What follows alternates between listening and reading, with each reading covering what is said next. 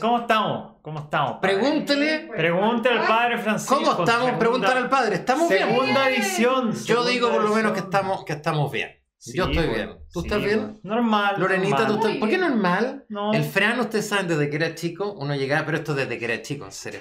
Uno llegaba y le decía, ¿cómo estás? ¿Qué sé yo, Gabriel? Y Gabriel le decía, ¡bien!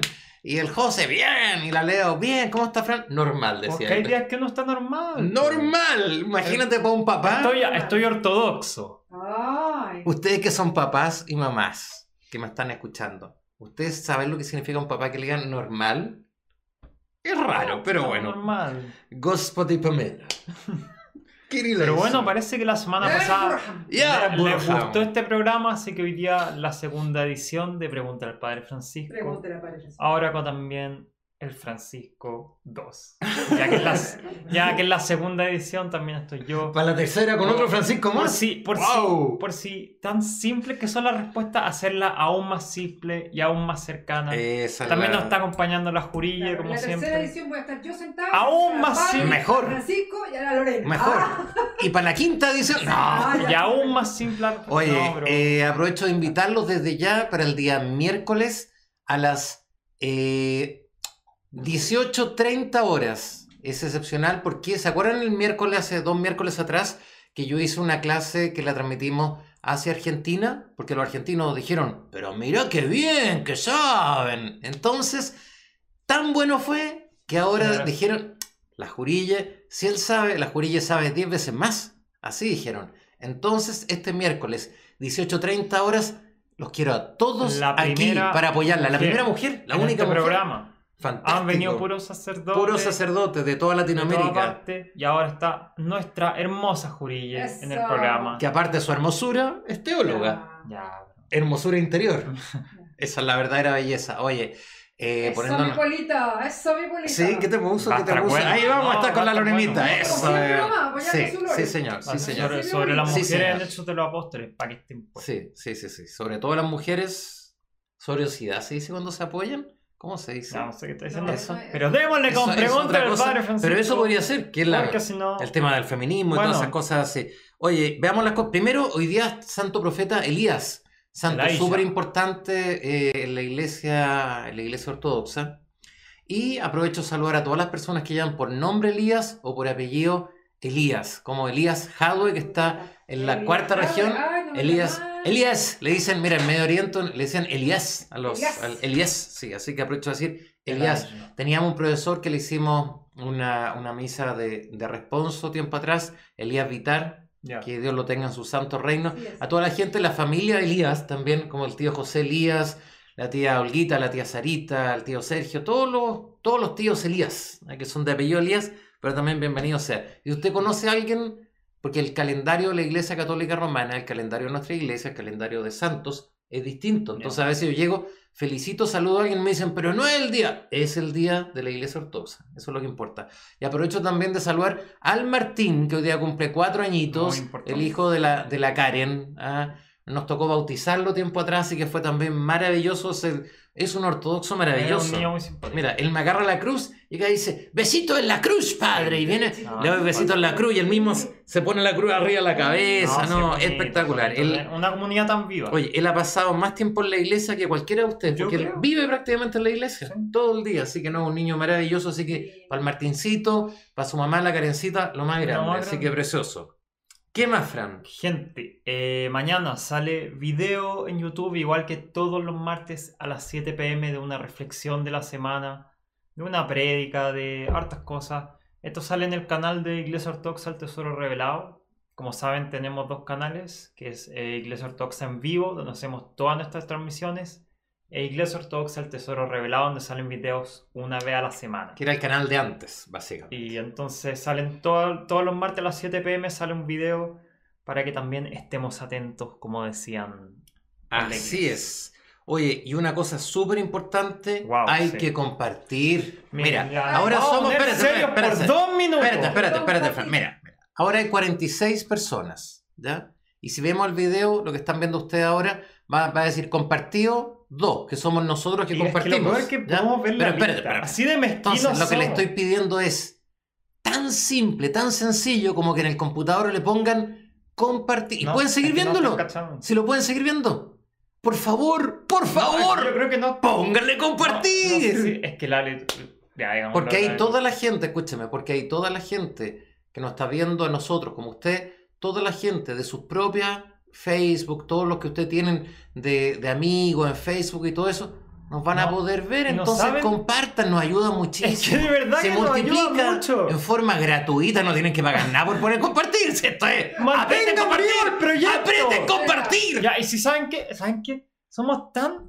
¿Qué me- tanto- Ya sé que me van a decir, ¿cómo se hace, Ya, padre? ¿saben qué? Hicimos un video exactamente para mostrarles cómo Eh. ¿Cómo se hace? ¿Cómo Bueno, hola a todos. Como saben, últimamente les hemos pedido mucho que compartan nuestras publicaciones, pero si no saben hacerlo, les vengo a enseñar rápidamente cómo compartir nuestras publicaciones en Facebook. Miren, va a ser muy simple. Van a ir a nuestra página de Facebook, Iglesia Ortodoxa de la Santísima Virgen María, y si están viendo la liturgia, si ven que les gusta alguna publicación que estamos haciendo en vivo, cualquier cosa, van aquí en compartir. De nuevo, compartir y aquí escriben algo si les gusta algo en específico y después postearlo. Y listo, así es simple, ya nos ayudaron un montón. Después, en teléfono, es igual de fácil. Miren, van a ir a su teléfono, a nuestra página la Santísima Virgen María. Van a ir a una liturgia que estén viendo, un video que estén disfrutando. Compartir, escribir post. Después simplemente lo postean. Y listo, ya nos ayudaron, pero no sabe cuánto nos ayudaron a seguir de nuevo expandiendo la fe ortodoxa. ¿Esto por qué nos ayuda tanto?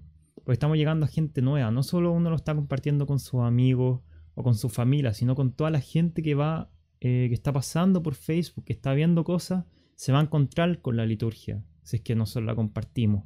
Así que por favor, por favor, si quieren ayudar, este proyecto nos ayuda mucho, mucho, que mientras que estemos haciendo las transmisiones o ya sea después, las puedan compartir a través de Facebook. Gracias.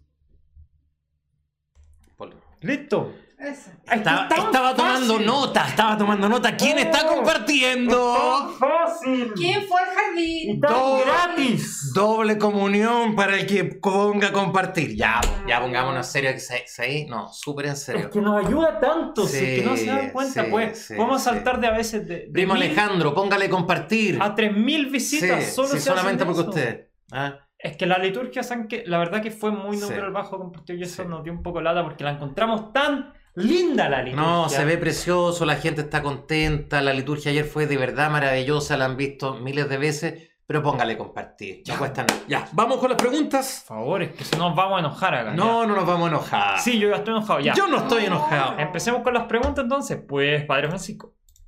Primera pregunta. Primera pregunta. Lorenita la vas a leer tú, que yo, Eh, yo no, leo. Yo yo leo. Ya. Buenas tardes, padre. Mi pregunta es la siguiente. ¿Existe algún pecado o conducta que me saque de la religión? Por ejemplo, muchos se preguntan si se puede ser homosexual y declararse seguidor de una religión determinada, en este caso cristiano ortodoxo. Lo de la homosexualidad lo voy a contestar en segundo lugar. Primero voy, voy a ir derechamente, si acaso hay algún pecado o conducta que me saque de la religión. Mira, como pecado propiamente tal, no. Yo puedo llegar, supongamos que yo llego, ya, aquí llego, tomo un cuchillo y mato al Fran. ¿ya? Hizo así, mato al Fran. ¿ya? Eso directamente me va a convertir a mí en que yo estoy afuera de la religión ortodoxa. No, porque la iglesia me va a ofrecer siempre el camino del arrepentimiento. La gran riqueza de la iglesia es que no te pueden sacar simplemente por una conducta, sino que sí te pueden sacar, y se ha hecho y lo hemos hecho, hemos sacado gente de la, de la iglesia, pero ¿por qué? Por ejemplo, porque tú le das a esa persona la posibilidad de cambio, de arrepentimiento. Tú le dices, mira, mataste a una persona, ¿estás arrepentido? Y llega y me dice, no, y lo voy a volver a hacer. Oye, pero, pero estáis mal, po. ¿ah? Entonces, después de una y otra amonestación, así dice la escritura, y después que tú has, visto, tú has conversado con esa persona, primero en silencio va al sacerdote, oye, fíjate que estáis mal, no, después va al sacerdote con alguien más de, de la iglesia y le dicen a esa persona, oye, esto que estás haciendo te hace daño a ti y por ende, como somos una familia, un cuerpo, imagínate un cuerpo, imagínate que el riñón, ¿ah? no, lo- los riñones son dos, imagínate que el, que el corazón dijera, quiero salir a carretear, ¿ah? y el resto del cuerpo le va a decir, no, si es que no tan solo te haces daño a ti, le hace resto, le hace Mm. daño a todo el resto del cuerpo. Entonces, ¿cuál es el problema de eso? Un miembro de la comunidad, cuando está haciendo algo que está mal, no tan solo se hace daño a sí mismo, le hace daño al resto del cuerpo. Por lo tanto, hay conductas las cuales puedan hacer que una persona sea expulsada o sacada de una comunidad, sí, absolutamente sí. ¿Ha pasado? Sí. ¿Me ha tocado verlo o actuar o ser parte en eso? Sí. ¿Por qué? Porque también una comunidad, igual que un organismo viviente, cuando hay un virus, mira qué buen ejemplo, ahora que está el coronavirus, el cuerpo tiene que tener una defensa, un cuerpo que no se defiende de un virus, de un organismo que está dentro, que está haciéndole daño, o por ejemplo un cuerpo que no se defiende de un parásito, ese parásito termina consumiendo y destruyendo al cuerpo.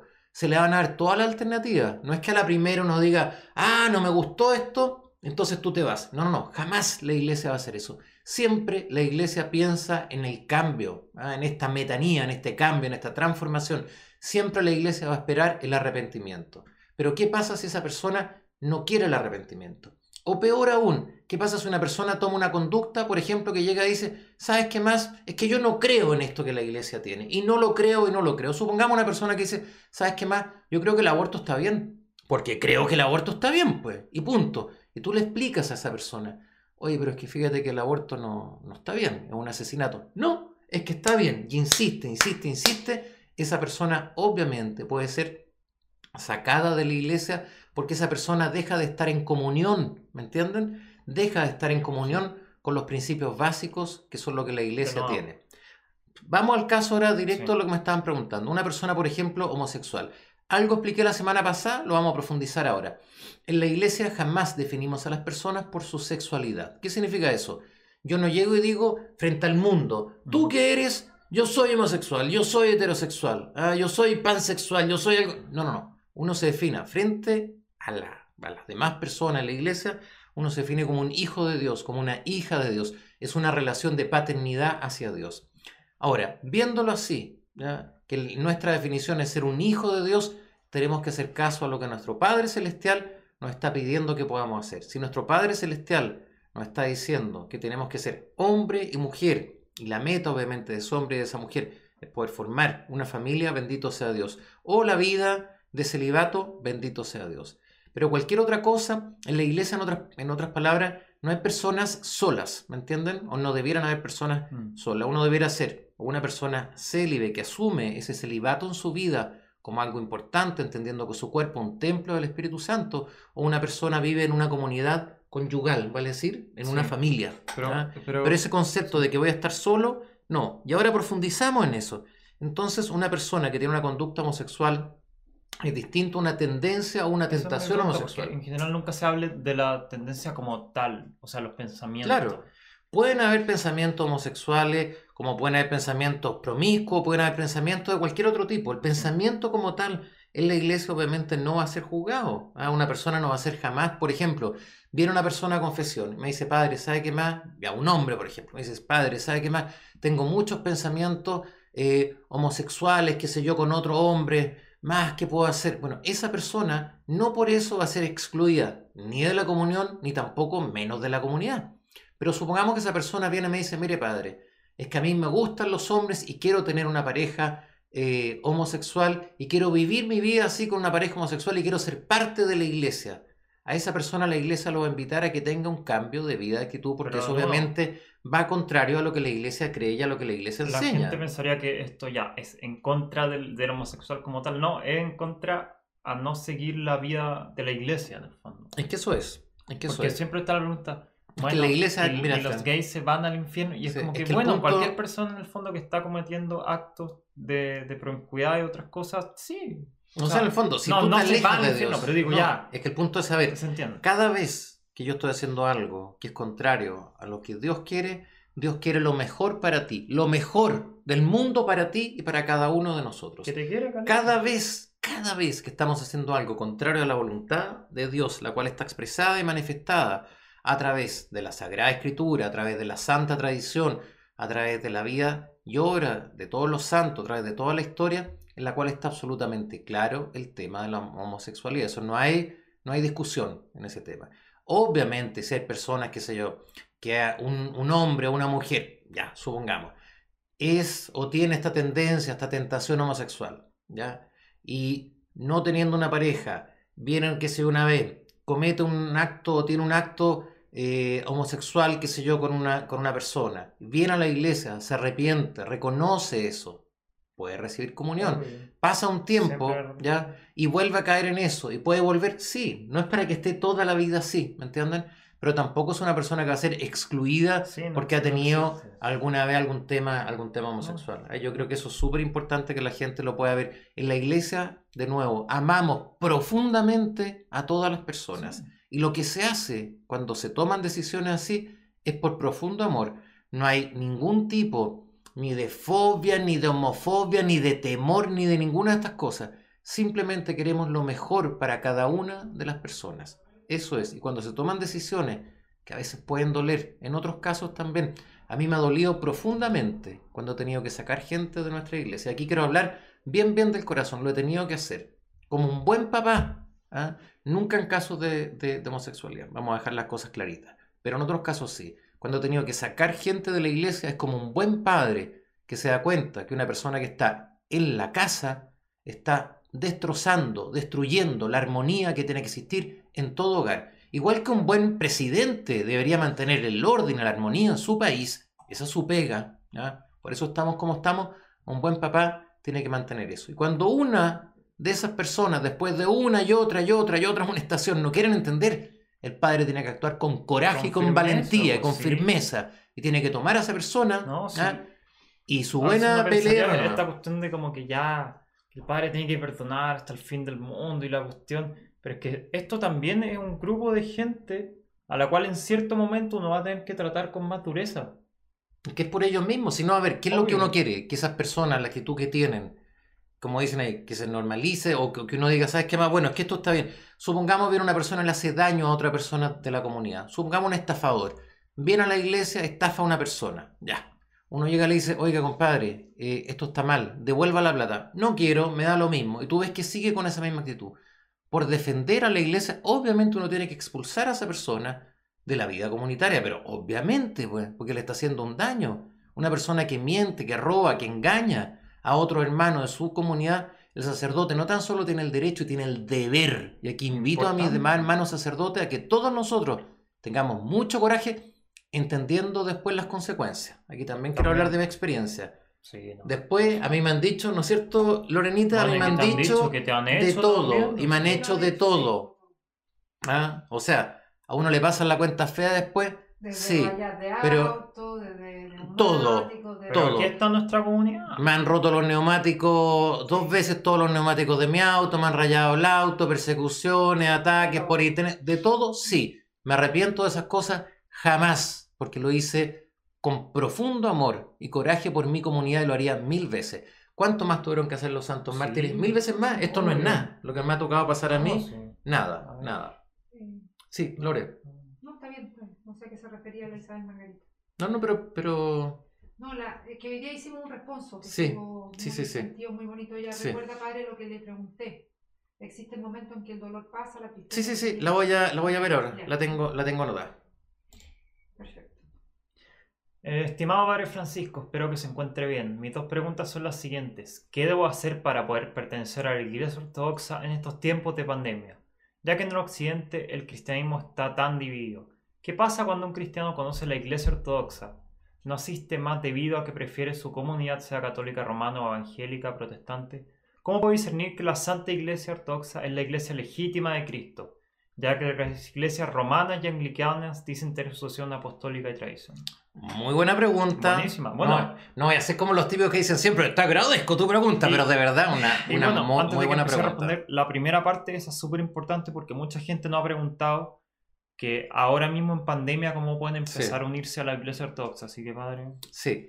Primera cosa súper importante, eh, el día de hoy, con las herramientas que uno tiene, hay que arar con los bueyes que uno tiene. ¿Qué significa eso? ¿Qué tenemos el día de hoy? Claro que yo les diría, oye, vengan a la, a la iglesia, vamos a tomarnos un café a conversar.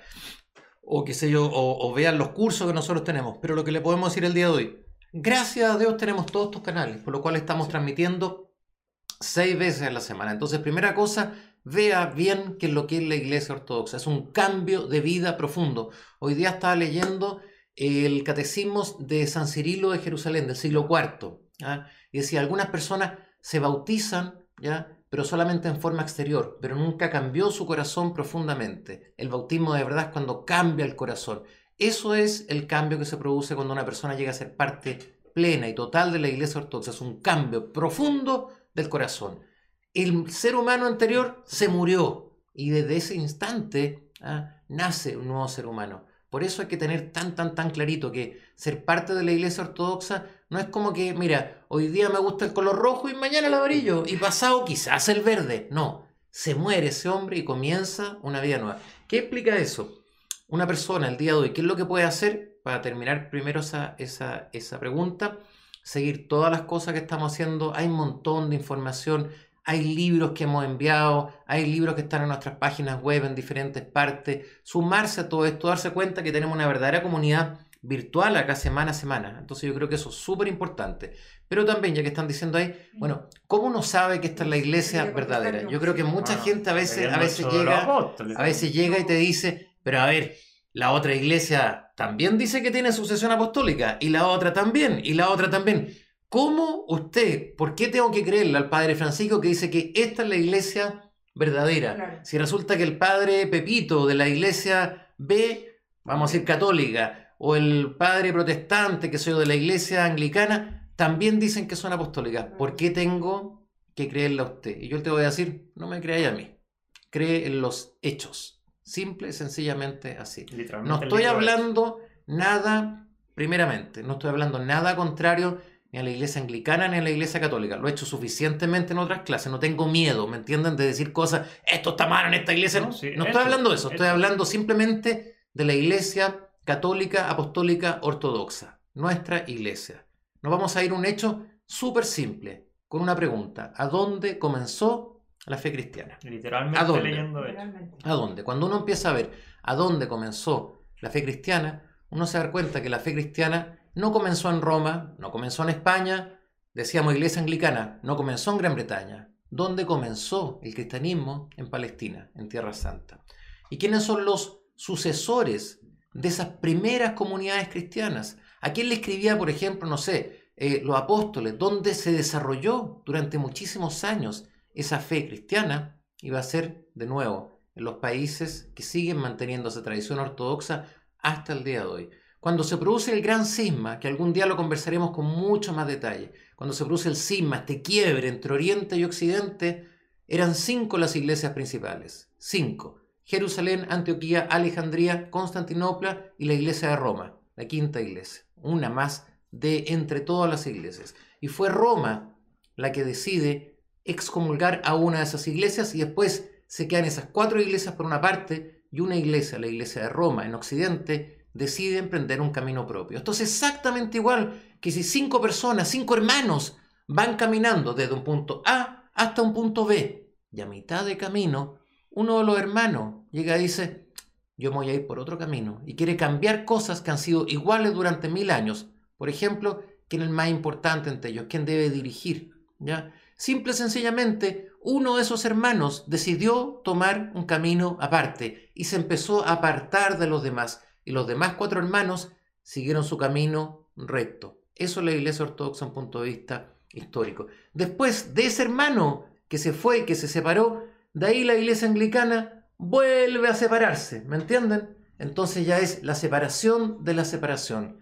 La riqueza de la iglesia ortodoxa, la pureza de su fe, basta ver Jesucristo, dos, tres casos chiquitísimos. Jesucristo escogió a hombres casados y a hombres solteros para ser sus sucesores. La Iglesia Ortodoxa, por lo tanto, tiene hombres casados y solteros. Pero padre, ¿qué tanta diferencia? Veamos qué ha pasado con eso en Occidente. Uh. Punto. No quiero comentar más. Se los dejo a su, a su criterio. Después veamos, aparte de eso, ¿qué pasa, Lore? Allá. Veamos también, aparte de eso, qué ha pasado en otra, en otra iglesia. La iglesia tiene que mantener su fe ortodoxa. Han muerto millones de personas con tal de mantener la ortodoxia, pues. Eso significa con tal de mantener este barco yendo derechito desde un punto A hasta un punto B, no buscando la conveniencia de las personas, no buscando los cambios de moda, no buscando lo políticamente correcto. La sangre de nuestros mártires ha fluido a borbotones de los cuerpos de esos hombres y mujeres y niños que han sido mutilados y quemados a través de la historia con tal de defender nuestra fe ortodoxa. Que no somos nosotros el día de hoy para venir a cambiarla, para sacar una foto con los demás y decir, bueno, si es que somos lo mismo. No somos lo mismo, no somos lo mismo. Una iglesia que cambia, de nuevo, que cambia ciertas cosas, que Jesucristo mismo, Jesucristo, ¿qué dijo en la última cena? Tomando el pan y tomando el vino, bueno, ¿por qué tenemos que cambiarlo? cuando empezamos a leer eso. ¿Por qué? Pero ¿por qué tenemos que cambiarlo? ¿Ah? ¿Por qué? Entonces yo creo que ahí de nuevo uno podría decir, bueno, son cositas chiquititas. El Pero concepto, por ejemplo, el concepto, por ejemplo, de pecado original, que no lo tenemos como tal en la iglesia ortodoxa, no lo tenemos.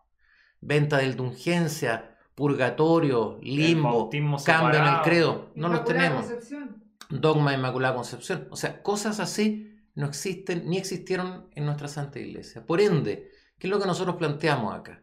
La Iglesia como tal, como Cristo la fundó, es nuestra Iglesia hasta el día de hoy. Ahora, Yes. usted libremente quiere irse o quiere ser parte o quiere estar en la iglesia anglicana, en la iglesia romana, en la iglesia de los santos los últimos días, en la iglesia del rey Pepito, problema de cada uno, pues, pero asuma las consecuencias. Con mucho orgullo, con mucho orgullo podemos decir, esta es la iglesia, no le pongo ningún apellido, ni ortodoxa ni nada, esta es la Es iglesia. Es Punto. que es la iglesia, honestamente. Punto. Eh, la Trini, que Bueno, quiere es saber por qué, histórico. por qué los romanos eran malos en los tiempos. Sí, sí, sí. Oye, vamos a hacer esta, esta, esta respuesta que es un poco más Sí. Para relajarnos un poco Sí. después de lo que dije recién. ¿Por Mira? Bueno, ahí para que se, porque Sí. alguien se preguntó en el chat, Latini preguntaba por qué Sí, pues, los romanos, eh, sí, sí, por qué los romanos eran tan malos en los tiempos de Jesús. Estamos hablando de los soldados Sí, romanos, sí, obviamente, sí, para sí. que no haya Sí. confusión. Se pregunta eso. oye, en, los tiempos de Jesús, la zona de Palestina, así se llamaba, y nosotros la seguimos llamando así hasta el día de hoy, la Palestina histórica. ¿ah? estaba controlada, estaba bajo dominación del imperio romano. ¿Ya? Por lo tanto, los soldados que habían ahí, que eran soldados que estaban oprimiendo a los pueblos que estaban en esos lugares, eran soldados romanos. ¿ya? ¿Cómo aparecía Jesucristo frente a los demás? Sobre todo frente a un grupo de judíos. Había un grupo de judíos que tenía mucho poder y que tenía el control del templo y eso significaba el control de la platita, porque la gente tenía que pagar para los sacrificios, para todas esas cosas. Entonces, ¿cómo aparecía Jesucristo cuando llegaba y decía que él podía derrumbar el templo, que él podía Sí. cambiar todo, que Dios vivía dentro de uno? Entonces-. Muchos judíos decidieron que había que matar a Jesús, pero los judíos no quisieron ensuciarse las manos ellos. ¿Qué dijeron los judíos? Que los romanos sean los que tomen a Jesús, ¿ah? los que condenen a Jesús. Entonces hicieron, mire, igual que en el colegio Trini, que de repente hay un grupo ¿ah? y se unen dos personas porque les cae mal otro más y dicen, oye, juntémonos los dos y le hacemos daño ¿ah? a ella. Sí, se pues. juntaron los judíos y los romanos y los judíos ser le pidieron a los romanos, oye, ¿saben qué más? Este hombre que está ahí, ¿ah? ese tal Jesús, él está diciendo ¿ah? que él, él es- él es el rey. Y nosotros decimos que nuestro rey es el César. Mm. Entonces, él es peligroso, él puede hacer una revolución. Entonces los romanos, siguiendo instrucciones de los judíos, le hicieron caso a los judíos, ¿ya? Y tomaron a Jesús y lo mataron. Pero los, el cerebro atrás de eso, los que realmente fueron los culpables de eso, fueron los judíos de aquellos Pero tiempos. si Eso es la verdad, pero si el Lean mismo- la Biblia, Pero pues. si el mismo, pero si el mismo Lea- rey, lea la pero si Biblia. el mismo rey romano le pregunta a Jesús, como, Herodes. oye, Herodes, Sí, le dice así como, ¿por qué te debería condenar? sí. Y Jesús se queda así callado. Sí, sí, sí. Y le, Sí. no, le dice como, ¿por qué debería condenarte? Encuentro que eres inocente. Pero Sí. no, los judíos después van a presionarlo. Crucifícale, acuérdate que sale, imagínate, Herodes sale y le, le dice a la gente, ¿ah? oye, est- en esta fiesta, porque había una fiesta en ese tiempo, Trini, la fiesta de la Pascua, que es distinta a la de nosotros, ¿ya? pero tenía el mismo nombre. Y llega y dice, yo siempre suelto un preso, el que la gente me pida. ¿A quién creo que yo suelte? ¿Ah? ¿A Barrabás? ¿Ya? ¿O a Jesús? Y los judíos le dijeron a la gente, oiga, digan todo Jesús, entonces que crucifiquen a Jesús, crucifícale. Y matan a Jesús. Pero de nuevo, los soldados romanos estaban simplemente, no digo que eran buenas personas, en ese tiempo Pero- era muy común crucificar, pero ellos estaban siguiendo instrucciones de quién? De los judíos que estaban a cargo del templo en aquellos, en aquellos tiempos. Eh, padre, las preguntas van Sí. por tema, nos dice. De la Vera, aprovecho de mandarle muchos saludos a la, a la Vera y a Ricardo. Nos mandan. El primer punto sería Apocalipsis. ¿Qué significa el número y o la marca de la bestia en la actualidad? Oh, Oye, ahí hay mucho debate, inclusive entre teólogos ortodoxos, los más eh, serios dicen que esas cosas, de nuevo, no hay claridad como para decir esto es o esto va a ser, ¿ya? O esto ha sido, ¿ya? Pero simplemente cuando uno dice eh, la marca de la bestia, sí se sabe, según Apocalipsis, que va a haber algo, lo cual es una marca. Eso, marca o símbolo, ¿ya? Lo cual implica alguna cosa que van a tener muchas personas que van a ser parte de nuevo de este grupo que van a estar totalmente contrarios a la fe cristiana. Se ha especulado mucho el día de hoy, y por eso la pregunta es tan buena, de que posiblemente con este virus y con la vacuna, todo esto está saliendo la vacuna por estos días, ¿ah? Que con la vacuna entonces va a ser como la marca de la, de la bestia, otros decían que eran las tarjetas de crédito, otros decían que era la web, ¿ah? porque la www que viene antes de cada una de las páginas web, en letras judaicas se podía llegar a interpretar como un 666. ¿ya? La verdad que es cierto que todas esas cosas, para ser así, así honesto, yo he estado con teólogos así de peso y cada uno de ellos dice exactamente lo mismo. O sea, no hay una respuesta al día de Que hoy no. que sea totalmente clara y que uno pueda decir, sí, la marca de la bestia es esta. Lo que sí se sabe, lo que sí se sabe, ¿ah? es que va a ser una especie de señal o de marca que la gente va a tener que optar. Ese punto también es súper importante. No es algo que a ti te puedan... Es que esa es la cosa que a mí me, me importa de esto. mm, No es algo con lo cual a ti te puedan marcar. Entonces, ah, tú eres parte de la bestia por lo que, porque te marcamos. No, no, no. Tiene que ser algo que tú, optativamente, que tú dices sí. Acuérdense, siempre, siempre, siempre, siempre, el demonio no puede ser parte de tu vida a menos que tú lo aceptes. El demonio, típicas películas, es como que yo voy caminando, así está, y de repente, ¡oh! Estoy poseído por el demonio. Y llego y voy a, voy a matar al Fran, y después de eso es que el demonio. No, no, no, no. Usted dejó entrar al ladrón a su casa. El demonio entra cuando uno, por diferentes motivos, porque uno, por ejemplo, consumo de droga, espiritismo, alcoholismo, diferentes cosas, ¿ah? o simplemente pedir esa presencia del demonio. No compartir No eso. compartir. No, pues ahí no entra. no, Qué leso. Ya, Cuando sí, pasan esas cosas así, obviamente ahí, ahí, cuando uno deja, ahí entra el demonio y ahí estaría entrando en el, en el fondo esa seña, esa marca, ese número de la bestia en las personas, ¿ya? Nos dice, siguiendo esa pregunta, ¿a cuál iglesia tantos líderes como feligreses se refieren a los hechos narrados en este libro? Eh, ahí no quiero entrar en detalles conversando con un cafecito. No, Bueno, esta no, pregunta no, te- no, no, no, no, no, pero espérate. No, sí quiero decir, no, para no correrme, no, no me quiero correr. Se dice eh, ahí también, así bien, bien claro, que en ciertos lugares van a empezar a pasar ciertas cosas. No me gusta hablar del fin de los tiempos porque, de nuevo, Que literal no se creo- debe especular. porque no se debe si nos han especular. pedido que Ah, no especulemos sobre exactamente. eso los apóstoles. Sí, sí, entonces yo creo que en eso, que en eso no, me, no se debe especular. Pero no salgan de la casa. No, no, no, no, no, no. Sí lo pregunto porque hay mucha gente que me ha estado preguntando, algunas con mucho temor, si acaso estamos como cercanos al fin de los tiempos y todo eso. Es que siempre se ha pensado. Siempre se ha pensado, o sea, por Los ejemplo, apóstoles mismos pensaban que estaban cuando cerca, había, San Pablo pensaba que era cosa de que le años, tocaba. que la segunda venida de Cristo él quizás le iba a poder Yo ver. creo que Dos en mil todas, años las- atrás. en todas las eras todos los cristianos hemos Siempre han creído que- pensado, siempre, por ejemplo, han dicho, no sé, miren cómo están las persecuciones, no sé, en tiempos de, de Sí. Diocleciano, después, o sea, unas persecuciones terribles. En el siglo XX, sin ir más lejos, contra los cristianos en Rusia, mataban millones, todo el mundo pensaba que Stalin mismo era el anticristo como Sí. tal. Entonces, se pensó muchas Siempre veces, vamos a tener sí. yo creo que siempre van a haber anticristos hasta que llegue el anticristo como tal Oficial. final. Ah, algunos dicen que, que el hijo de la Lady Di con el príncipe Carlos, que lo están preparando. ah, Están otros dicen que es. Trump. Ay, no sé. No, No, a sé. ver, Yo no conozco uno por aquí, por Sí. Pero no, como cristianos no estar esta especulación No, de que... que bueno, sí. Hay que estar, hay que estar siempre listo. Mi mensaje para eso sería, Sí. estemos siempre listos. Quizás el fin del mundo sea hoy día, ahora. Se abran los cielos y se acá el mundo ahora. Bueno, estábamos listos para ese momento. Entonces, ¿para qué, la publicación. entonces, ¿para qué especular tanto de eso? ¿Me entienden? Es un poco esta el, pregunta te va a ese encantar. es un poco el tema. Eh, ¿Tienen el mismo derecho a entrar al paraíso cuando mueran un pecador arrepentido en el último segundo de su vida y un cristiano que ha pasado toda su vida siguiendo las enseñanzas de Cristo? Aunque nos moleste y nos dé rabia, sí. Sí, pero si se Sí, arrepiente de verdad. sí, Sí, pero que, Sí, que es que el punto. nuevo, pero espérate. idea... Sí, dale. Sí, pero es que el punto... el punto es, el arrepentimiento no es algo que se hace con la boca, que se dice con la lengua. El arrepentimiento verdadero surge desde lo más profundo del corazón y tienen que haber lágrimas. Los grandes santos padres dicen que el sacramento de la confesión, ¿ah? si no es con lágrimas, significa que vale callampa. ¿ah? No digo que vale callampa, callampa. Lo que... ¿por- No, no, no, no, pero en el fondo lo que te dicen es que a veces hay gente que no es buena para llorar y no va a llorar nunca, y a veces hay gente que llora porque ¡ay, se me cayó el lápiz! No, entonces no se trata que hay bueno, que ir a llorar. Para partir que todo Cristo sabe, pero igual. Eso creo yo, Igual. que Cristo juzga. Dios juzga. Sí, menos a mal, ver, porque el juez- estaríamos El juez es Cristo, Él es el juez.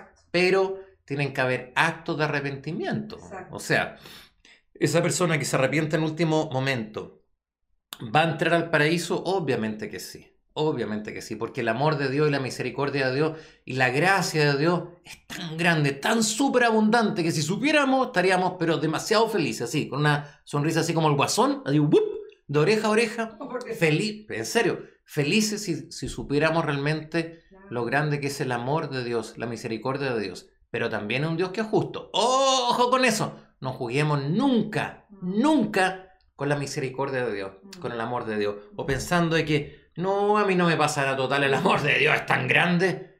Dios es un juez severo y justo, Pero no solo eso. Bueno, San Pablo- amoroso, pero justo. No, pero es que San Pablo también dice como, hey, como que si te quiere tanto no seas tan penca tampoco. O sea, intenta también tener una buena Sí, relación. es con como un amigo, a ver, es como, un- No te como lo un amigo tuyo. O sea, que tú lo quieres mucho. No lo vayas a estar haciéndolo. Ten una buena relación Sí, con sí, él. sí. po. Ah, no vayas a estar todo el rato así como, como maltratándolo. ¿ah? Pero sí, obviamente, una persona Sí. que pudo haber sido, y yo sé, pero ¿cuál, cuál es el punto? Sorry. Espérate, no, Sí, devuélvete sí, un segundito. Es que hay un punto súper importante, porque esto se toma con respecto también a un evangelio que dice un hombre ah, que tenía un campo. ¿ya? y trae a varios trabajadores. Uno empieza a trabajar desde la- y, y les dice, te voy a pagar ya 10 lucas, humildad supongamos. ¿ya? Entonces uno llega y dice, le dice el primero, te voy a pagar 10 lucas, y llega a trabajar a las 8 de la mañana. Y después viene uno a trabajar a las, qué sé yo, la a las 10 de la, de la mañana. Y después viene uno a trabajar a la 1 de la tarde. Después viene uno a trabajar a las 5 de la tarde y se acaba la pega a las 6. ¿ya? Y viene entonces ese que había trabajado desde las 5 hasta las 6, viene para que le paguen. Y vienen a pagarle y le pagan 10 lucas. Entonces el primero dice, "Ah, chuta, si le pagó 10 a él, quizás cuánto me va a pagar a mí. Y le pagan las mismas 10 lucas. Pero ¿cuál es la gracia? Que el primero, esta es la gracia, escúchela bien, el primero estuvo trabajando en la viña del Señor desde el comienzo. Nosotros somos felices por ser cristianos, ¿me entienden? Nosotros vamos felices a la divina liturgia, felices amamos a los demás. ¿Llevamos una vida plena? ¿Por qué alcanzar la plenitud de la vida al final de la vida si la podemos tener desde el comienzo? Mira, esto es exactamente igual que alguien que le gusta, por ejemplo, comer rico, alguien que le gusta, qué sé yo, eh, el casino. ¿ah? ¿Cuántas horas quiere estar una persona? ¿A usted que le gusta el casino, que me está viendo ahí? ¿A ti que te gusta el palvar? Sí, a ti porque te conozco, que te gusta ir a tomar cerveza al bar y sabes, y sabes de quién estoy hablando. ¿Cuántas horas pasaríais conversando en un bar tomando cerveza? ¿Una hora o muchas? Muchas, porque la pasáis bien. Los cristianos la pasamos bien siendo cristianos, ¿me entienden? No es una tortura. El cristianismo no se llama torturilandia. Ah, es la tierra, de nuevo, de la plenitud, de la alegría. Ahí somos cristianos. Así que eso, ojalá que les sirva. Vamos con la siguiente. Oye, a todo esto parece que, parece que hicieron caso porque tenemos 83 conexiones. Así Thank que, you. así que gracias porque se nota que compartieron. Ya. Hicieron feliz a este pobre niño. Ya. Buenas tardes, Padre Francisco. Mi pregunta, ¿cómo debería un creyente vivir en el desapego de un ser querido? ¿Cómo debería? Es una pregunta. ¿Cómo, ¿Cómo debería? Ahora dale. Un creyente vivir en el desapego de un ser querido, o sea, los difuntos. La verdad es que me intriga mucho que las personas las veneran, les ponen velas y no los dejan partir de esta vida. A ver, si hay algo en lo cual yo tenga experiencia, ya, es en este tema, de verdad. Hay, hay otras cosas en las cuales yo a veces digo, mira, lo voy a ver, lo voy a estudiar. Hay otros temas que son simplemente porque lo he estudiado durante años. Pero en este tema, por Dios que tengo harta experiencia, lo digo así sin, sin asco. ¿Por qué? Porque hago al año 24 funerales, 25 funerales. Durante 20 años he hecho alrededor de 500 funerales. Los funerales en la iglesia ortodoxa, el velatorio, es en la iglesia, dos, tres días con cada una de esas personas. Estamos hablando que he pasado alrededor de unos 1200 a 1500 días de mi vida con difuntos en la iglesia, conversando con las familias, compartiendo con ellos, yendo al cementerio. Entonces, este es un tema que de nuevo veo la sensibilidad de las personas y sé lo que están sintiendo en esos momentos. ¿ya? Entonces, este tema lo voy a hablar de nuevo desde el punto de vista de mi experiencia, que aquí sí puedo decirlo así tal cual y sin así como falsa modestia. No, no, no, acá tengo mucha experiencia, así que en este tema escúchenme súper bien. Primera cosa, súper importante, el desapego, ¿ah? como tal, así como que voy a ser desapegado a las personas, vamos a entenderlo bien. Uno ama, el ser humano está hecho para amar, venimos al mundo a amar, entregar amor y recibir amor. De eso se trata este, este, esta vida. Mientras más amor entreguemos y mientras más amor recibamos, estamos más cerca de la eternidad, de la plenitud. ¿Por qué? ¿Qué dice San Juan? Dios es Amor. amor. Súper simple. Dios es amor. Entonces, queremos ser como es Dios, vale decir, eternos, inmortales, nos tenemos que llenar de amor.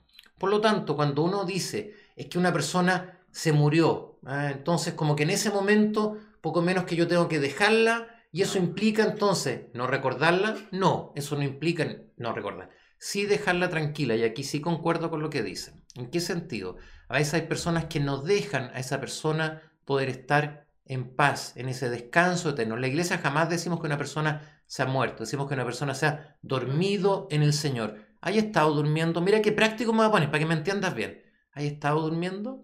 Sí. Hay algo más molestoso cuando estás durmiendo, que te empiezan a hacer así. Oye, oye, despierta. Oye, ven a hacer esto, que estoy escuchando que te estén llamando. ¿Ah? Fran, oye, Fran. Molesto. Molesta cuando no está durmiendo. Entonces una persona que está durmiendo en paz porque se lo ganó, pues. Una persona que está descansando en paz es porque se lo ganó, porque durante su vida actuó con amor. Pues. Entonces, una persona que está así y que una persona, una cosa es amarla, una cosa es recordarla con profundo amor. Y yo puedo todos los días llegar y decir, pucha, no sé, supongamos, tengo una foto, yo tengo una foto de mi abuelo aquí en la entrada de mi casa. Cada vez que paso, los toco, toco la foto de ellos, hago la señal de la cruz y digo, gracias a Dios, gracias a Dios por la vida de nuevo que yo pude recibir de ellos, por los ejemplos de vida. Gracias a Dios, pero los dejo tranquilitos. No le empiezo a decir, ¡Ay, mi seste Margarita querida! ¿Por qué te fuiste? ¿Por qué no estás acá? Tu café era el mejor, tu zapallo eran tan ¿por qué no estás acá? No, pues, déjenlos tranquilos, déjenlos que descansen en paz. Lo estoy diciendo súper en serio. Mira, no se entiende. En los monasterios tienen la- la- las salas con calaveras. Sí, y los van a ver, y los toman en las manos y todo eso. Mira, yo les voy a contar dos experiencias bien eh, fuertes en ese sentido de mi, de mi vida. Mi mejor amigo, el Roberto Tuma, murió en un choque. Él tenía 20, yo tenía 21 años. ¿ya? Para mí fue, pero así, súper fuerte. No fuerte, fuertísimo. ¿ya? Desde ahí yo entendí, de nuevo, que cuando alguien que uno quiere mucho se te muere, esto igual el que no ha tenido la experiencia no lo entiende. Es desgarrador. Es como que te abrieran la guata y se te, se te va una parte de ti. Las cosas que te gustaban ya no te gustan. ¿ah? Me encantaban las pizzas, no comí pizza por años porque no encontré ningún gusto a las pizzas. ¿Me entienden? Los que han tenido experiencias así, yo sé que me entienden súper bien. Uno le pierde hasta el sabor a las cosas y la gente te dice, oye, tenéis que viajar. Pero si uno no quiere viajar, uno no quiere volver a sonreír.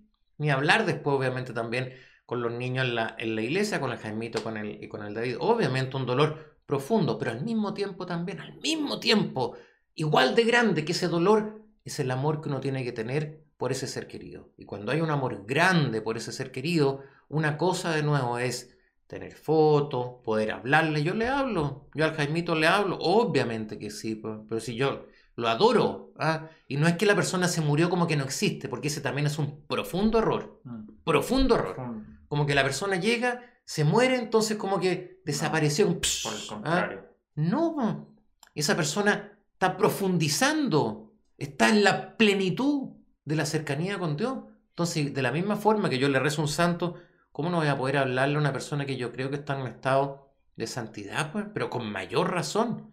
Pero tampoco tenemos que entrar en una especie, de nuevo, de devoción por esa persona, por ese, por ese ser querido que partió y olvidarnos de vivir. Ahí sí que no. Ahí yo soy el primero en decirle, ahí sí que no. Antes de hablar de eso, quiero hablar de otra cosa. Cuando una persona fallece, esto es igual que el dolor. Vamos a ocupar al Fran de ejemplo. ¿ya? Si yo lo aprieto o si le pego, no, es que siempre hago este mismo ejemplo en la iglesia. Claro, con los deudos yo lo hago, con los hijos de alguien que falleció yo llego y les pego. ¿ah? Y le pego a uno y le pego al otro. El dolor que él tiene es personal, personal. Cada uno sabe cómo le duele. Y cada uno sabrá cuán profundo es ese dolor, ¿ya? No tengo por qué estar llorando haciendo un show. Quizás mi dolor, quizás el hijo más calladito sea el que más está sufriendo. Y quizás la hija que está llorando y que se rompe el vestido y se tira el pelo, sea la que menos está sufriendo. Uno no sabe lo que está pasando la procesión que se está viviendo por dentro del corazón, ¿ya? Entonces, ahí, en esos momentos, bien calladito, bien calladito. No sabes qué decir, no digas nada, pero no digas tonteras. La gente que va a los funerales, por Dios, que dicen tonteras, Señor. Quédate bien callado, anda. No te hagas el loco, no te hagas el que no estabas, porque es el momento para demostrar tu cariño y tu amistad. Anda en ese momento, estás al lado de la persona, un abrazo, un decir, estoy acá, te estoy ayudando en este momento de profundo dolor a llevar esta carga pesada, como es la pérdida de un ser querido, ¿ya? Pero de ahí cada uno verá cómo se le pasa el dolor. ¿Qué quiero decir con eso? Se murió un caballero. Uno de los hijos dice, quiero ir todos los días al cementerio a dejarle flores. Vaya, vaya pues, vaya. Y el otro hijo llega y dice, ¿sabes qué más? Yo me quiero ir de viaje y no quiero ir más para el cementerio porque no siento que está ahí el papá o la mamá. No vaya. Yo soy el primero en decirle, no juzgues a tu hermano. Uno quiere ir todos los días, que vaya. El otro no quiere ir nunca, que no vaya nunca. ¿Por qué vamos a tener que entrar a juzgarlo? Para nada, para nada. Si uno se siente tranquilo yendo todos los días, que lo haga. Lo que sí les pido de nuevo, primero que no se juzguen y después de eso, hagan el proceso. Mm. Entiendan que la vida es cortita, que la vida se nos va, que la vida se acaba, que la gente se muere, pero que hay vida eterna, pues. Hay vida eterna, ese es el gran regalo que nos trae Jesucristo. Pero cómo hay gente que todavía me dice la misma pavada, la vamos a decir en Argentina, la misma pavada. ¿ah? No, bueno, está la solución para todo la iglesia, padre, menos para la muerte. ¿Qué? Te lo digo en inglés. ¿What? ¿Cómo se dice en francés? ¿Qué? ¿Qué? ¿Cuá? ¿Ah? ¿Cuá? No, no, no. Cristo es la solución para todo, sobre todo para la muerte. Pero deja tranquilo a esa persona, no en el sentido de nunca hablarle, no, háblale, conversale, ve su foto, ningún Pero problema. de manera ¿ah? pero de una manera linda, no teniéndolo acá, no, no reteniéndolo, dejándolo que pueda estar en profunda paz, pero al mismo tiempo también tú ten tu vida, ten tu vida, porque la vida es cortita. Las penas de amor, y con esto termino la pregunta, las penas de amor, escúchame bien, las penas de amor se sanan con amor, no con otra cosa. Mira qué lindo, mira qué simple. Padre, tengo una pena de amor porque perdí a alguien. Sánala con amor. Busca a quién amar, a quién entregarle. Mira, esto es igual. Piensa lo siguiente. Imagínate que soy como una fuente que está llena de agua, llena de agua, llena de agua. Esa agua el amor y no la deja salir. La fuente está así, ah, está así como atorada. Necesitas abrir esa llave y que empiece a fluir ese amor. Busca a quién amar. Y ahí te vas a sentir, pero fantástico. He visto personas que se mueren de pena porque nunca hicieron el proceso. Nunca quisieron aceptar ni entender y se quedaron viviendo con ese dolor. Cuando está la esperanza de la resurrección a la vida eterna y están nuestros hermanos, nuestros hijos, nuestros, toda nuestra gente querida ahí esperándonos, diciéndonos cuando nos toca a nosotros partir, ¡Allo, sala! ¡Bienvenido! ¡Welcome! ¿En francés? Bienvenido. ¡Bienvenido! Ah, nos van a decir en todos los idiomas. Pero para eso tenemos que tener una vida de nuevo, de amor, de arrepentimiento, de santidad. ¿ya?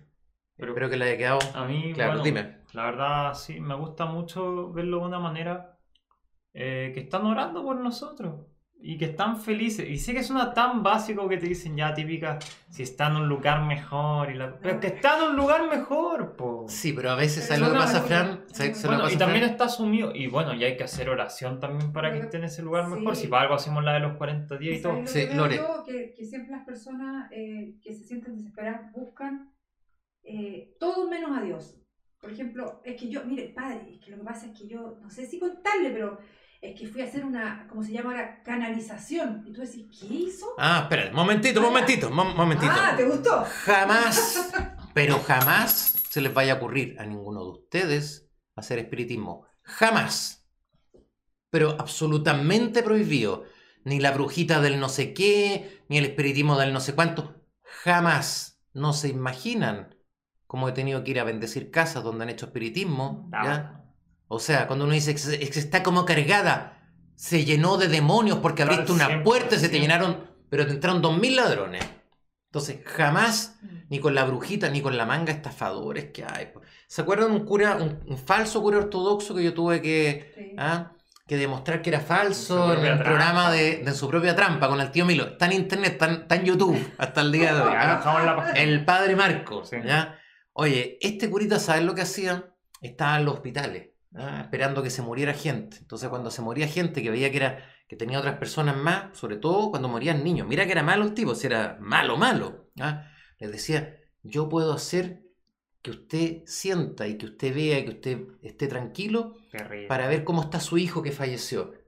Sí, oiga, sí, pero pucha, tanto dolor, se murió un hijo. Sí, sí, sí, yo me puedo comunicar con él. Pero págueme 500 luquitas, págueme un millón de pesos y yo, y yo lo puedo hacer. Estafador jugando con lo más profundo y terrible que es con el dolor de un padre que ha perdido un hijo. Mira qué terrible. Por eso fue que hicimos lo que hicimos. Hay una persona que no sabe la canalización, te como que te, te conectan con la persona que se murió, María José, que no sabía lo que era. O sea, como que te hacen Sí. hablar y te cuentan cómo está la persona que se murió. Eso ¿Qué te es. pasó, Fred? Sí. No, es Eh, que hay una pregunta medio extraña entre medio. No. Si yo. Si yo pongo un. Pero no te rías. Ya, yo lo voy a leer. Si yo pongo una copa y le pongo pan y vino y la tengo tapada frente a mi altar, ¿puedo comulgar con eso con mucha devoción? Esa no es la pregunta, Ya. acaso. Ah, ya. Otra que hay que es muy... Ya, dale. Ya. Eh, no, eso no es comunión. Ah, no es comunión. Yo sé que da lata, yo sé de nuevo, pucha, ustedes no de verdad, de todo corazón. eh, yo de repente para las vacaciones, mira lo que te voy a contar, yo de repente para las vacaciones he tenido que estar eh, sin recibir comunión dos semanas y yo me siento mal, yo me siento vacío, yo me siento que me hace falta, por Dios que me hace falta algo, ¿ya? Ni me imagino tener que estar, para muchos de ustedes, cuatro meses sin comunión, ¿ya? Ya vamos a volver, gracias a Dios los números están mejores del coronavirus, entonces ya vamos a volver, ¿ya? Pero la desesperación es una vieja chica que nos da unos consejos que son todos malos, todos malos. Entonces, cada vez que a mí se me aparece la vieja chica, no es mi suegra. Cada vez que mí se me aparece Oh, la vieja chica, Me ¿ya? voy yo. que me dice me que te trae los malos consejos, esa vieja chica se llama desesperación. ¿ya? Hay otra, su hermana se llama la ansiedad. Entonces, la desesperación, la ansiedad son puras viejas chicas que hay que sacarlas, ¿me entiendes? Entonces, cuando te dan consejos mentales o ideas que no llega y dice, pucha, tengo tantas ganas de recibir comunión, entonces, mira, voy a poner en mi casa, pucha, una copita bonita, ah, con mucha devoción, le voy a poner vinito, pan, y voy a sentir que es la comunión cuando lo estoy No, tomando. sí, pero- ¿Saben cuál es el riesgo de eso? Que el día de mañana la gente diga, bueno, yo no necesito la iglesia, Sí. no la necesito porque tengo Pero- la comunión. La comunión eso, es algo que se hace en forma cuál es- presencial. sí, ¿Cuál es el proceso que tiene que hacer un sacerdote para partir? Sí. O sea, ¿qué es lo que está haciendo cuando está preparando la comunión? para- Sí, o sea, ya desde el día anterior hay una preparación eh, especial, desde la misma preparación del pan, que se hace un par de días antes, después desde que se llega a la iglesia, que se hace una serie de oraciones anteriores que duran una hora y algo. ¿ah? Eh, y después, mira, déjame explicártelo de la siguiente manera, que esto, esto yo lo explico así en la Divina Liturgia y es súper entretenido y súper interesante. Para abrir una caja fuerte, ¿han visto esas cajas fuertes? No las nuevas que son con botones, porque si no, no me sirve la historia. Esas que son como con clave, ¿ya? Que te decían 23 a la derecha, 12 a la izquierda, 45, y ahora se abre. Si tú te saltabas alguno de esos pasos, bueno, las con botones también servían. Si tú te saltas alguno de esos pasos, jamás vas a poder abrirla, jamás vas a poder tener el tesoro. La divina liturgia es el tesoro, que no es que llega en el momento en el cual desciende el Espíritu Santo porque simplemente descendió en el momento de la consagración, es un paso tras otro paso tras otro paso para que entonces llegue. Y eso ocurre en un lugar físico, que eso es en la iglesia. Si uno está en su casa, sí tiene la comunión de la palabra, o sea, tenemos la común unión, eso significa comunión, de la palabra. Todos estamos recibiendo la palabra de nuestro Señor, que de nuevo es un alimento para el espíritu, pero la comunión como tal, de su cuerpo y su sangre, la especie de pan y vino, solamente en la iglesia en forma presencial. ¿Ya? Eso. Bueno, y ahí el, el Osvaldo también añade más la ordenación sacerdotal que toma todos esos años de... Ah, bueno, bueno. Entonces, o sea, tiene que, tiene, tiene obviamente que ser con un sacerdote que aunque no crea, esto lo voy a explicar así, Sí, eso también 10 es segundos. importante. 10 segundos. A veces me dicen, "Ah, voy a ir a recibir comunión con el padre Filoteos, porque es un hombre, pero de una santidad increíble. Ah, eh, y yo llego y le digo, mira, ¿sabéis dónde está la verdadera fe? En recibir comunión con el cura más penca, el más chanta, el más ra- dentro que ha sido ordenado por, Ya, la, sí, por la tampoco iglesia. no estamos hablando de un cura no canónico, Pero- no, o sea, pero esto de como voy a recibir pero- comunión pero con. ¿saben por qué? porque el cuerpo y sangre de Cristo es exactamente el mismo del sacerdote más santo o del sacerdote menos santo. Y tu demostración de fe va a ser más grande si estáis recibiendo comunión con el sacerdote que está más alejado de la santidad. No por eso vamos a andar alejándonos de la santidad para que la gente haga el esfuerzo. No, no, no. Pero sí lo que les digo es una linda demostración de fe. Supongamos que estáis en una iglesia y hay tres sacerdotes ¿ya? y un diácono. ¿ya? Y supongamos que si tú sabés que el de, el de acá, ese, pucha, pero es que, oye, es súper santo, yo sé que el del lado no. Bueno, es la misma comunión, estáis rechazando a Cristo si estáis rechazando la comunión con uno o la estáis optando que es con uno o con otro. ¿Me entienden? Sé que cuesta porque somos seres humanos, pero ojalá que no lo, que no lo hicieran. Bueno, ahí por YouTube nos preguntan, pa, porque se Sí. responde súper rápido. Me guardé el pan bendito que me dieron en febrero y como un poquito cuando estoy eh, en situaciones difíciles de miedo por la violencia que se desata. ¿Es correcto? Sí. ese pan que uno guarda, pan bendito, ese es suyo. sí. Pero Sí. no, no pensando que es Ahora, comunión. de no, el pan bendito es pan bendito, no es comunión obviamente, pero es pan bendito. ¿ah? Y uno lo puede tener guardado un montón de tiempo y se va comiendo a poquitito, súper ¿Saben qué es lo bueno? Que dura mucho. Dura mucho, sí. A veces hemos dejado uno así por mucho, mucho Sí, tiempo, dos, tres meses y sí, están. y dura. duran. Sí, Increíble. Pregunta de Pilar Cajardo. Quisiera saber en qué momento se produce y el por qué se produce el cambio entre las dos iglesias católicas. Asimismo, la opinión ortodoxa en relación con las iglesias evangélicas. Si bien el cisma entre las dos iglesias, ya hemos hablado un poquito de eso, así que no lo voy a profundizar, eh, fue un proceso y se produjeron varios cismas a través de toda la historia como tal, la gente lo que más menciona siempre el año 1054, no es tan exacto porque de nuevo son procesos y son momentos los cuales otros dicen que fue el año 1204 en una de las cruzadas donde cristianos católicos mataron, aniquilaron y saquearon ¿ah? ciudades de cristianos ortodoxos. Y ese fue como la herida profunda, porque una cosa era el tema más teológico del, eh, del momento del cisma, otras diferencias teológicas, pero otra cosa mucho más profunda fue cuando ya hubo guerras en las cuales se mataron entre hermanos que eran parte obviamente de, la, de, la, el- de esta el iglesia. por qué, en el fondo es eh, porque hubieron diferencias de a poco que los fueron separando Sí. más y más hasta que ya Sí. llegaron a esta explosión Sí, sí. completa. Ahora hay mucha, es un proceso que, que es largo. No, no- no, sí, no es como la gente cree, No, así no, como no tú es como de un día para el otro. chao. No, no, no, y se fueron de nuevo. Es una separación que también parte por un tema cultural. ah, en Occidente, una mentalidad más bien apegada a un imperio romano, con una mentalidad más germánica, una mentalidad más de contrato. Por lo tanto, por ejemplo, el matrimonio se entendía más bien como un contrato para la iglesia. En cambio, la iglesia, por eso, por ejemplo, se llaman los que se casan en la iglesia católica romana, ah, los contrayentes, porque esto es un contrato y firman. ¿Se dan cuenta de eso? Por ejemplo, en la iglesia romana un matrimonio lo puede hacer un diácono o puede ser otra persona inclusive como testigo, porque los que están contrayendo eso son el novio o la novia. La iglesia ortodoxa, por ejemplo, para nada. ¿Me entienden? Con esa pequeña diferencia quería marcar, la iglesia ortodoxa es un sacramento, debe ser realizado por un sacerdote, es algo sacro. ¿ya? Eh, en esa pequeña diferencia les quiero marcar cómo en Occidente se fue pensando más una mentalidad mucho más de un imperio como el imperio romano, en cambio en Oriente siempre permaneció una idea mucho más profunda de la, de la Bueno. espiritualidad. Asimismo, ¿cuál es la opinión de la, en relación a la ¿Puedo iglesia responder? evangélica? O sea, antes Hay- de que a ver, tú así como... Hay, hay distintas opiniones. O sea, Responde sí, tú por bueno, es que primero me gusta decir un poco que en el fondo nunca está esta opinión entre iglesias ortodoxas de como, ¿sabéis qué? Ándate, ándate a cualquier parte porque eres evangélico, porque eres católico. No, obvio que no, uno quiere que todos estemos unidos, pero tampoco eh, tener esta imagen de como, oye, somos todos hermanos Para en esta nada. hermandad de Cristo. Para nada. Y, para- y tampoco No. vamos a dejar o vamos a perder nuestra ortodoxia con tal de llegar a ser uno. ¿ah? O sea, llegar a decir, ya, entonces todos, para creer todos en el mismo Dios, entonces ustedes los ortodoxos dejen, por ejemplo, la comunión con pan y con vino, y entonces dejen, qué sé yo, eh, que el bautismo sea por inmersión, entonces nosotros dejamos todo y vamos a transar. No, no, porque la meta no es ser uno a toda costa, la meta es ser uno en la verdad. Y este es un camino de la verdad. Entonces, a mí toda esa onda como media así eh, ecuménica, de que vamos a estar todos sin importar de qué iglesia, porque todos creemos el mismo Dios. Yo personalmente eh, no soy partidario de esa, de esa vía o de esa línea. Ahora, ¿Qué opinión tenemos de las iglesias evangélicas? Que hay de todo. Creo que hay algunas iglesias evangélicas que de nuevo eh, profesan la fe, tratan de vivirlo lo mejor que puede, pero creo sinceramente, voy a decir algo que quizás algunos se van a escandalizar, me da exactamente lo mismo porque ya me conocen a estas alturas de mi vida. Creo que cualquier evangélico que conociera de verdad lo que es la ortodoxia, renunciaría a la iglesia evangélica y sería ortodoxo inmediatamente. Creen en la Biblia, hermano evangélico, no hay iglesia más bíblica que la iglesia ortodoxa. Han leído la historia, no hay iglesia más históricamente en lo correcto que la iglesia ortodoxa.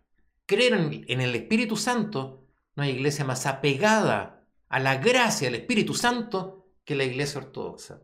Invito a mis hermanos evangélicos, pero de verdad y de todo corazón, ¿ah? no con soberbia, con profundo amor, así como se convirtieron miles, miles de evangélicos en Estados Unidos cuando encontraron la fe ortodoxa, hay videos maravillosos de su conversiones masivas, pastores, obispos, con toda su grey, miles se convirtieron a la fe ortodoxa. Lo invito acá en Chile a conocer lo que es la fe ortodoxa. Mm. Sé que algunos podrán criticar, escandalizarse, tengo el deber, el deber de que conozcan la verdadera fe. Bueno, y la, la Claudita pregunta algo súper interesante, Sí. que si eh, los ortodoxos creen en el Dios verdadero, entonces ¿en qué los católicos también? Pregunta ahí la Claudita. Es que, Esa pregunta yo la encuentro heavy. Ahora, ah, ¿en qué? Yo creo que hay mucha gente, Sí. de nuevo, que de muy buena fe puede obtener la salvación estando en otra iglesia, obviamente, porque yo no soy nadie para juzgar ni para saber, ¿ya? Entonces, una persona que fue, qué sé yo, católico, ahora, muy distinto es una persona que teniendo la oportunidad de conocer la fe verdadera, la rechaza, ¿ya? Porque está tan cerrado de mente y trata de defender, pero a rajatabla, ciertas cosas que sabe que no están en lo correcto, eso ya, eso Pero ya es ¿qué otra cosa. pasa? A mí también me gusta, primero que todo, decir que Cristo sabe. ¿Ya? O sea, sé que suena súper básico, pero es que Cristo sabe. Y segundo, yo, yo, de mi manera de verlo, siento que si una persona en el fondo está viviendo en acorde a, los- a- los mandamientos de Cristo, ¿ya? Y está viviendo una buena vida cristiana, va a sonar mal, pero no importa que sea como ortodoxo. Es que sé, sé cómo suena, pero es que si me Sí. dejáis explicarlo bien. Sí, pero Por que- ejemplo, pe- es pe- que pe- me da lata pensar que una, un, un, una- un buen, buen católico romano que tal vez no tuvo la oportunidad de conocer. Es que ese es el punto. La fe Es que, ese- ortodoxa. es que eso es lo que estoy diciendo Como yo. que no se es, va que, es que uno, es que o uno sea, dife- Dios sabe, no, es pero- que uno diferencia totalmente. O sea, una persona que no tuvo la oportunidad ¿ya? de conocer la fe verdadera, la fe ortodoxa, y vivió toda su vida acorde a la fe católica, porque eso es lo que conocía, o acorde a otra fe. Como ir más a un extremo, ¿ya? Un niñito que vivía en África o en Australia jamás conoció el nombre de Jesús. Bueno, jamás lo conoció. po. O sea, ¿cuál es, su, ¿cuál es su culpa de eso? ¿Me entiendes? No puede ser juzgado Sí, pero- acorde a algo que no conoció. Un católico que vivió la fe católica y que no conoció la fe ortodoxa, obviamente no. Pero una persona que la conoció y conociéndola la rechazó o se fue con un grupo herético, me refiero alejado de la verdadera fe, ahí sí que hay que tener ojo. Sí, pero no me, de nuevo, no me gusta que la gente tal vez tenga esta imagen de como que porque somos ortodoxos. O sea, sí, ya tenemos la palabra de Cristo, obvio. Pero que como que somos tal vez mejores en Es cierto que no es el sentido. mejor, Fran. No, no, no, no, no, no, es que no es el mejor. Esto, es lo mismo. sentido de, de los, No, de los no, no, no. escribas y los no, fariseos. no, no, no, no, es que escúchame una cosa, es que es distinto decir soy mejor a decir tengo la verdad, son dos cosas totalmente distintas. El decir tengo la verdad no me hace mejor, me hace más responsable que los demás.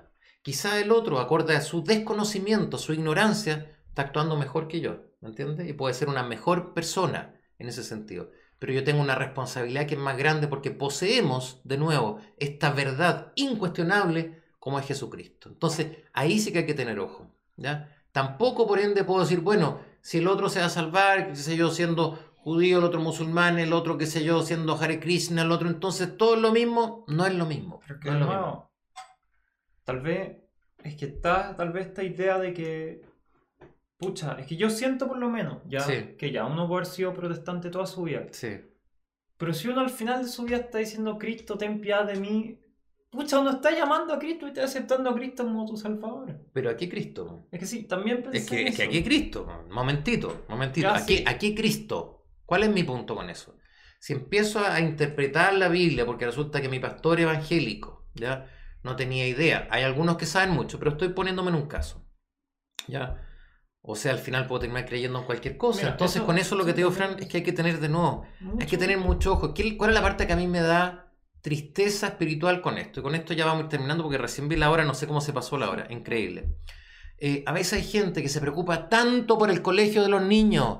Y va uno, y va otro, y investiga y averigua. A veces hay gente que se preocupa tanto ¿ah? Y antes de comprarse cualquier cosa lo ve en un lugar y en otro y en otro y en otro y averigua y hace pero 10.000 cuestiones para dónde se lo puede comprar más barato y a dónde, mire padre, voy a cambiar de casa y hacen pero 20.000 casas. Y para la fe no. O sea, da lo mismo. Da lo mismo en qué cosa creí. En el gatito que mueve la mano, el Buda, todas esas tonterías. No, pues. No, pues. La fe es el centro y eje de tu vida. No te lo estoy diciendo como sacerdote. Te lo estoy diciendo de nuevo como un ser humano. La fe debe ser el centro y el eje de tu vida. En torno a lo que las demás cosas giran y tienen sentido. Si no, si no pones a Dios sobre todas las cosas, estás perdido. Y si realmente ah, estás creyendo en un Dios, te repito lo mismo. ¿En qué Dios estamos creyendo? Yo entiendo de nuevo que no soy nadie para venir a jugar a un musulmán que nació, no sé, en Arabia Saudita y que quizás está viviendo conforme al Corán y lo está haciendo súper bien y Dios va a juzgar su corazón y yo no soy nadie para venir a juzgar a nadie. Pero sí para decirle a una persona que teniendo la oportunidad de conocer la fe cristiana ortodoxa, la fe verdadera, no lo hace o habiéndola conocido, la rechaza, ahí sí que es fregado. Eso sí. A ver, yo creo que ya la última, porque no sé No, qué no, no, no, lo que pasa es que se hizo una pregunta sobre la, la Pascua, que por qué no se junta Sí. y toda la cosa.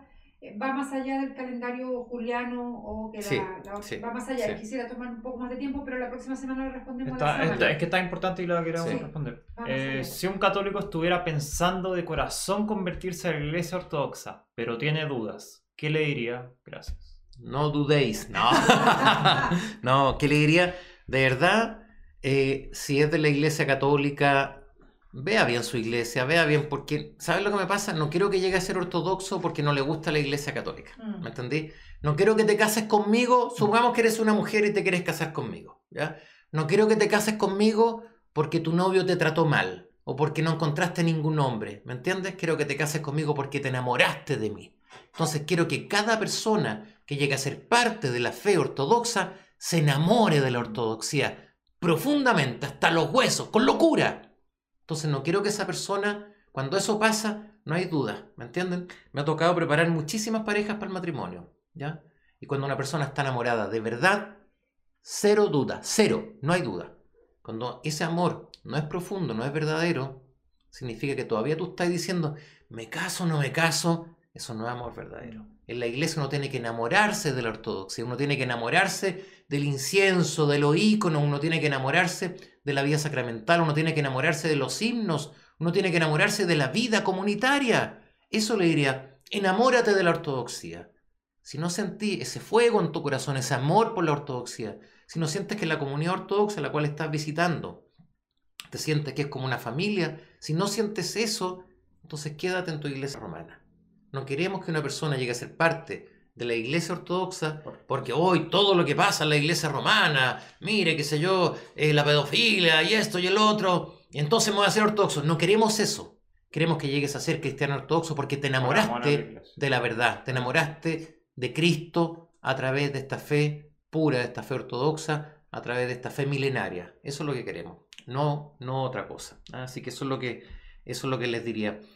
Oye, eh, están diciendo, eh, padre, excelente programa, me parece terrible que fuera un programa temporal. Ruego al Señor que este programa siga. Sigue, por va a favor, seguir. Que siga siempre. ¿ah? Misión San Andrés Apóstol, vamos a seguir. Bien. Vamos a seguir. El programa bien, preguntas bien. que Sí, acá en el sí. chat para Van a estar la anotando la- sí. Eh, gente, las este preguntas programa y todo eso. Eso de Juan eh, San Juan Tadeo y la de la Samar las voy a anotar, ¿ya? Sí, Mira. vamos a anotar las preguntas. Oye, en forma increíble se pasó más de una hora. Este programa, yo sé que el otro se me pasa en corto, pero este programa Chuta. se pasa de una Wow. manera, pero increíble. Ya llevamos una hora y diez y para mí fueron cinco minutos, de verdad. ¿ah? Eh, gracias a Dios la semana pasada recibimos súper buenos comentarios, creo que esta semana también. Y buenos números. Estamos también. con eh, 80 conexiones, así que Sí. eso también nos deja muy... con- Parece Sí, que compartieron, así que Pues, así que me gracias dejan tranquilo. los que pusieron compartir, gracias. De nuevo, los invitamos. El próximo lunes volvemos de nuevo con preguntas al Padre Francisco. Tenemos varias preguntas. La Lorenita está anotando las otras preguntas. Mándenos todas las preguntas que ustedes quieran. No hay pregunta mala, como dice el Como Fran. dice No hay pregunta cartel, mala. no hay pregunta de algo habrán servido 20 años de, de sacerdocio el Padre Francisco, que también lo decimos en la presentación de este programa. Entonces, gracias a Dios primero por este programa, de nuevo, franco, directo, sincero, que hemos tenido con ustedes, que eso es siempre tremendamente importante. Segundo, nos encontramos mañana a las 20 horas para la oración de vísperas. Tercero, miércoles 18.30 horas, La Mujer en los Hechos de los Apóstoles, programa Lorena en Yarad. conjunto con nuestra iglesia hermana de Argentina, por la Jurilla y Lorena Yarad. Jueves, como siempre, a las 20 horas, viernes también a las 20 horas, los esperamos. Vean los videos, gracias por seguirnos, los queremos mucho. Mañana mismo se sube un video a YouTube, 7 pm, hablando de los hábitos de esta Sí, cuarentena señor. y cómo superarlos, reemplazarlo por Exactamente. buenos hábitos, hacer más oración. Mañana a las 7 Oye, pm en un- YouTube. no nos podemos ir sin una bendición final. Que la bendición de nuestro Señor Dios y Salvador Jesucristo descienda sobre todos vosotros, que los cubra con su protección, que les dé ánimo, alegría y optimismo a todos ustedes para que podamos de nuevo decir gracias a Dios por todo lo que nos pasa. Amén. Que Dios los bendiga. Los coros angelicales se maravillaron asombrados al verte contado entre los muertos, oh Salvador, destruyendo el poder de la muerte, levantando contigo a Adán y librándonos a todos del infierno. Bendito mandamientos.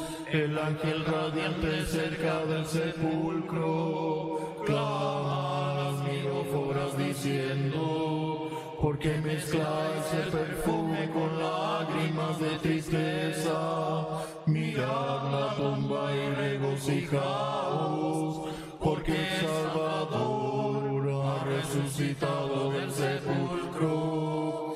Bendito eres tu Señor, tus mandamientos.